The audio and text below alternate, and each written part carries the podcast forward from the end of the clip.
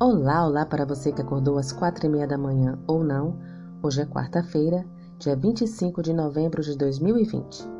O título da nossa lição de hoje é Buscando a Verdade. Albert Einstein, frequentemente considerado o pai da física moderna, escreveu: O importante é não parar de questionar. A curiosidade tem sua razão de existir.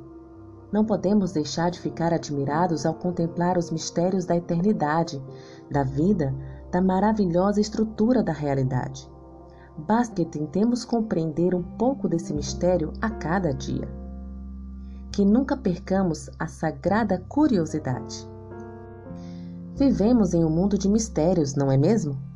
A ciência moderna tem nos demonstrado uma complexidade incrível que existe em praticamente todos os níveis da existência. E, se é assim nas simples coisas físicas, quanto mais nas espirituais. O que os textos a seguir ensinam sobre a busca da verdade e de respostas. Jeremias, capítulo 29, versículo 13, Mateus, capítulo 7, versículo 7, Atos, capítulo 17, versículos 26 e 27, Salmos, capítulo 25, versículo 5, Jó, capítulo 16, versículo 13 e Jó, capítulo 17, versículo 17. Responda a alternativa correta. Letra A. Deus não tem interesse em compartilhar suas verdades e respostas. Letra B. Encontraremos Deus quando o buscarmos de todo o coração. A Bíblia está repleta de histórias de pessoas curiosas, muito parecidas com cada um de nós. Homens e mulheres que têm perguntas, medos, esperanças e alegrias, que estão buscando a verdade e procuram respostas para as perguntas mais difíceis da vida. Tudo fez Deus formoso no seu devido tempo. Também pôs a eternidade no coração do homem sem que este possa descobrir as obras que Deus fez desde o princípio até o fim. O que Salomão quis dizer nesse texto? Eclesiastes capítulo 3, versículo 11.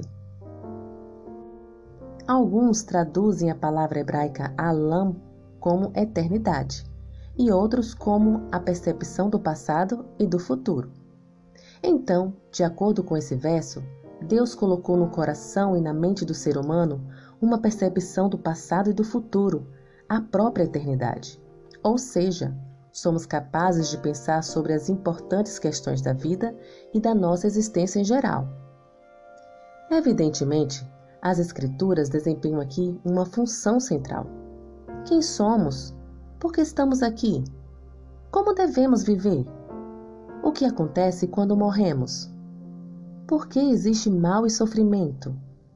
Essas são perguntas que os que buscam a verdade têm feito desde o início da história. Que privilégio e que responsabilidade é sermos capazes de mostrar algumas respostas a essas pessoas que buscam. O que é educação cristã se não o ato de mostrar às pessoas essas respostas encontradas na palavra de Deus? Por que as Escrituras devem ser a principal fonte de respostas às grandes perguntas da vida? Com esta reflexão, finalizo a lição de hoje. Que o Senhor te abençoe. Um bom dia.